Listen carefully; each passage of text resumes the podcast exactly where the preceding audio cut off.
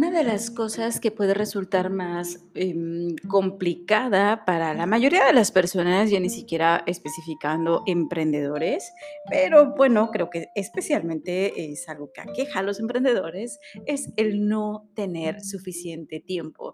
Como que queremos hacer tantas cosas que de repente, híjole, se acabó el día y dices, madre de Dios, me falta todavía tanto por hacer, quiero alcanzar em, esta nueva actividad, quiero lograr lograr este objetivo, me faltan todavía estos reportes, todavía no le he dado seguimiento a tal, tal, tal. Bueno, en fin, un montón de actividades que se pueden ir acumulando en el día o en la semana o en el mes o en el año. Hoy te quiero dar un tip que escuché recientemente y que me hizo todo el sentido del mundo. Vaya, la forma en la que lo explicaron se me hizo súper, súper práctica, que no es otra cosa más que el monitorear, identificar claramente las oportunidades de generar sistemas o automatizaciones. Y la clave, esta frasecita que te comento, escuché hace poco y me encantó, es piensa como un flojo.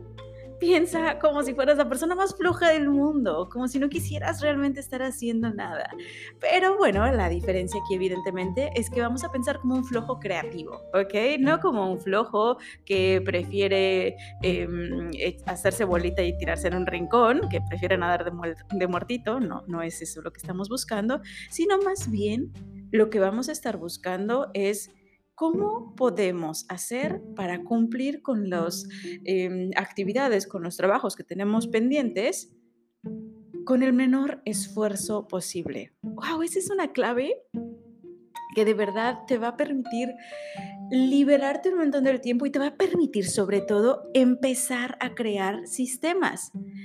Te pongo un ejemplo. Em, si tú todos los, todos los días tienes que estar enviando algún tipo de correo eh, con cierta información particular, eh, no sé, vamos a imaginar que estás contestando correos o mensajes de redes sociales eh, para las famosas, ya sabes, más info, dudas de algunos clientes que pueden ser dudas muy comunes, probablemente, es muy probable, estoy casi segura, que si ya tienes un cierto tiempo en tu, en tu negocio, podrás identificar cuáles son esas preguntas más comunes. Oye, ¿esto cómo funciona? Eh, ¿Cómo es el proceso de entrega del servicio o del producto? ¿Qué características, tus colores, eh, no sé, fechas de entrega? Todas esas preguntas que sabes que son muy comunes y que la respuesta es prácticamente la misma. Bueno, si estamos hablando, por ejemplo, de WhatsApp, puedes crear un atajo, eh, puedes crear una respuesta rápida, perdón, no atajo, una respuesta rápida, y con eso pues ya tienes la misma respuesta. De hecho, entre mi WhatsApp, incluso... Em, ahorita que estoy pensando en este tipo de respuestas, antes incluso de tener em, la, respuesta o atención para algunos de mis clientes, lo utilizaba para pedir la comida a domicilio. Ya ves que siempre te piden dirección e indicaciones. Bueno, pues puse un, em, una respuesta rápida con la dirección. Y listo, así nada más pones la diagonal, el slash y en mi caso, mi palabra clave es dirección y ya, me arroja todo el texto con la dirección, em, la ubicación y eh, referencias de casa es vital que empieces a crear pequeños elementos, aun cuando puedan estar pareciendo muy insulsos, muy simples, ay, ¿de cuánto tiempo más me puedo estar ahorrando? Bueno, créeme que como tenemos un montón de pequeñas cositas que hacer, cuando las empezamos a englobar, automatizar o sistematizar, podemos estar ahorrando mucho tiempo y sobre todo mucha energía mental. De, híjole, tengo que pensar nuevamente aquí en colocar esta información, de qué forma le puedo estar contestando. Y hay personas que pueden decir, es que yo no quiero que suene como robot, yo no quiero tener esas alternativas muy... Em, automáticas y que se sienta como frío el canal de comunicación. No tiene por qué ser frío. Definitivamente no tiene por qué ser frío. Pon tu voz ahí, o sea, coloca, eh, por tu voz no me refiero a que grabes el mensaje, que podría ser una alternativa, pero aquí me estoy refiriendo a que utilices las palabras que tú sueles estar utilizando y ojo, no con la intención de engañar a la otra persona, sino, digo, tarde o temprano seguramente en algunas respuestas sabrá que es algún, eh, alguna respuesta automatizada. A lo que me refiero aquí es a que puedas tener esa tranquilidad de que utilizando tus palabras comunes le puedas estar dando el mejor servicio, la mejor atención posible a ese cliente, dando las referencias eh, mucho más puntuales sobre la duda que tiene. Si te está preguntando o si sabes que es una pregunta común, eh, las características de tu producto, pues puedes estar claramente em, describiendo tu producto, tu servicio con todos aquellos, em, no sé, características o las soluciones que le está brindando tu cliente y le puedes estar brindando esa información aunque estés súper ocupada en ese momento porque no te va a tomar mucho tiempo. Mejor aún, cualquier persona le podría estar dando esa información con la misma calidad como si tú le estuvieras respondiendo. Y ya nada más te focalizas o centras ese contacto directo en cosas que puedan ser mucho más específicas, mucho más relevantes. Y eso es solo por poner un ejemplo. Evidentemente la idea no es nada más que utilices esto para contestar mensajes, es el ejemplo creo más simple, pero podemos estar visualizando todo nuestro proceso productivo qué cosas, qué elementos puedo estar haciendo de mejor manera.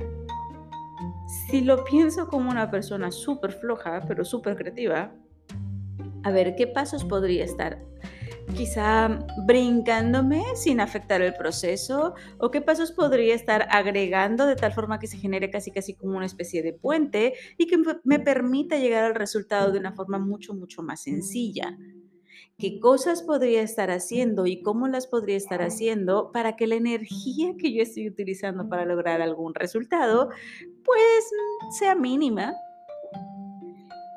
El hecho de que te tomes un tiempecito al momento, que esta sería mi sugerencia, al momento de que estés ejecutando las cosas, conforme vayas realizando tus actividades, ve tomando nota de, a ver, ¿qué cosa podría estar haciendo ahorita de una forma más sencilla?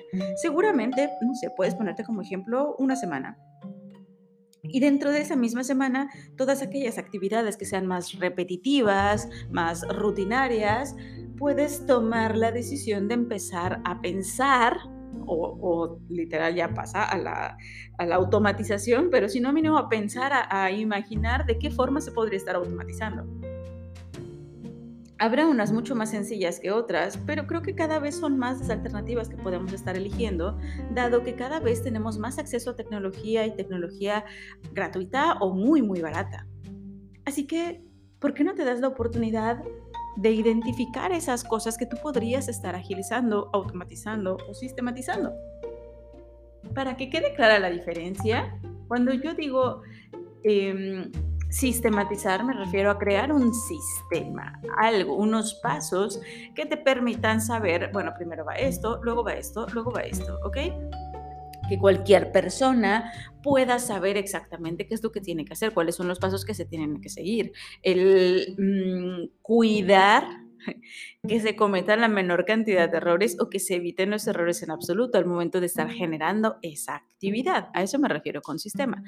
Es, el sistematizarlo. Cuando hablo de automatizar, me refiero aquí sí a utilizar alguna herramienta tecnológica que nos permita que de forma automática se estén generando las actividades sin que nosotros tengamos necesariamente que interferir o nuestra eh, participación sea mínima, mínima, mínima, ¿sale?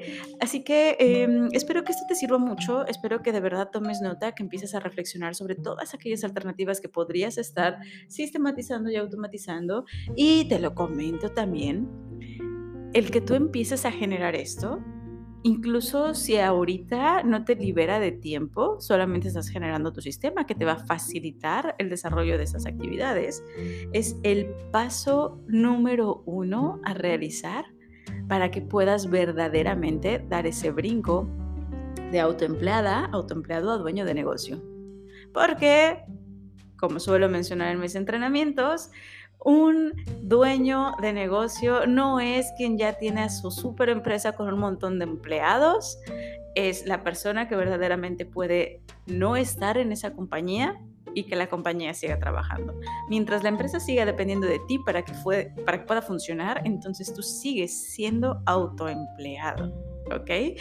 Recuerda que un autoempleado no es un solopreneur, eh, un autoempleado no es la persona que trabaja sola, un autoempleado es la persona que generó una estructura para darse empleo a sí mismo. Y he conocido autoempleados que tienen a mil trabajadores. Así que eh, que tú empieces a estructurar esto, que tú empieces a definir claramente todas las actividades, todos los pasos que se tienen que estar llevando a cabo para desarrollar tus productos o entregar tus servicios sin que necesariamente lo tengas que estar haciendo tú, es un gran, gran paso hacia tu libertad.